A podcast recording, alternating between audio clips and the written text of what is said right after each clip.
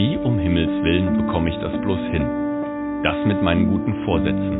Ob Fastenzeit oder neues Jahr, ich kenne die schlauen Sprüche. Und als Theologe weiß ich auch im Kopf genau, was zu tun ist. Doch dann komme ich wieder und wieder an den Punkt und merke, der Geist ist willig, aber das Fleisch ist schwach. Und genau da möchte ich lernen von Leuten, die Tag für Tag daran arbeiten. Von Sportlern, die ihre Motivation brauchen, trotz Niederlagen und Rückschlägen. Ich habe mit ihnen gesprochen und unglaublich viel Neues erfahren. Mein Name ist Simon Schade und ihr hört meinen Podcast ganz schön stark. Hallo und schön, dass du zuhörst. Ich freue mich auf das Gespräch heute mit Benny Koop. Er ist Motocross-Fahrer, er weiß alles dazu und gibt dieses Wissen in dem Magazin, bei dem er mitarbeitet, das Dirtbiker, wo man alles übers Motocross-Fahren erfahren kann. Und er begleitet den hessischen Nachwuchs bei bundesweiten Turnieren und beim Hessen Cup. Ich freue mich auf ein temporeiches Gespräch und mal schauen, was wir heute so erfahren können. Hey Benny. Ja, grüß dich Simon. Schön von dir zu hören. Freut mich, dass wir ja. heute ins Gespräch miteinander kommen. Ich freue mich natürlich ganz besonders drauf. Motocross, das verbindet man mit Tempo, mit Action, mit leidenschaftlichem Fahren. Was bedeutet Motocross-Fahren für dich? Naja, ich sag mal, Motorradfahren oder Motocross, das ist beides so eine Geschichte, es ist eine Leidenschaft. Ne? Man muss es lieben, man muss es mögen und man muss auch mal äh, kämpfen und beißen, jetzt gerade wenn man das als Wettbewerb sieht. Und ja, aber von nichts kommt auch nichts. Ne? Ganz klar. Das ist sicherlich auch so, dass man da also auch bei den Wettkämpfen sicherlich mehr als einmal an eine kritische Situation gekommen ist. Gab es für dich da schon mal eine Situation, wo du gemerkt hast und gespürt hast, hey, das ist jetzt aber ganz schön knapp geworden? Ja, also ich sage jetzt gerade mal, beim Motocross ist es halt so, gegenüber einem Straßenrennsport, äh, die Gegebenheiten sind von Runde zu Runde andere. Und da kommst du halt schnell mal an deine Grenzen, mit denen du vorher nicht gerechnet hast. Das heißt, als Beispiel, ein Crosser, der fährt äh, die erste Runde rein, alles ist noch gut und alles toll und dann passiert irgendwas auf der Strecke, was du nicht mitbekommst und auf einmal ist die Spur eine ganz andere oder durch das Wetter halt bedingt.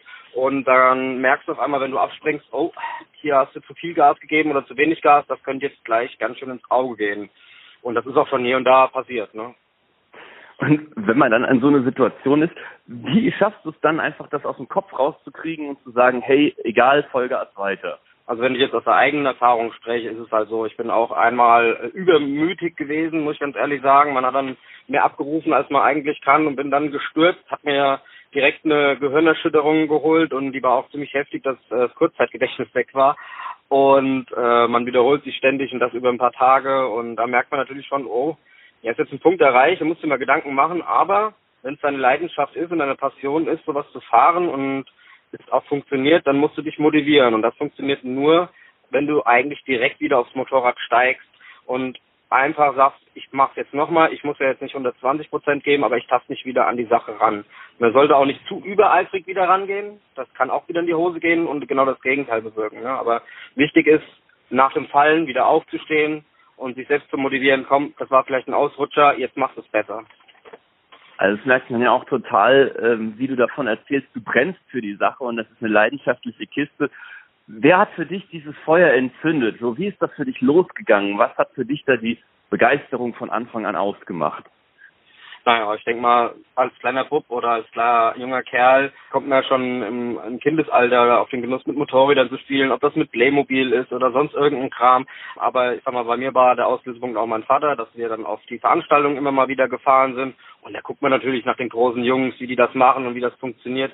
Ich habe dann relativ spät angefangen, aber ich habe dann auch eigentlich das Hobby zum Beruf gemacht und auch den Zweiradmechaniker früher gelernt und ja, das war schon so der Auslösepunkt. Jetzt willst du das richtig betreiben und machst dann, ja, fährst dann halt Motocross, ne?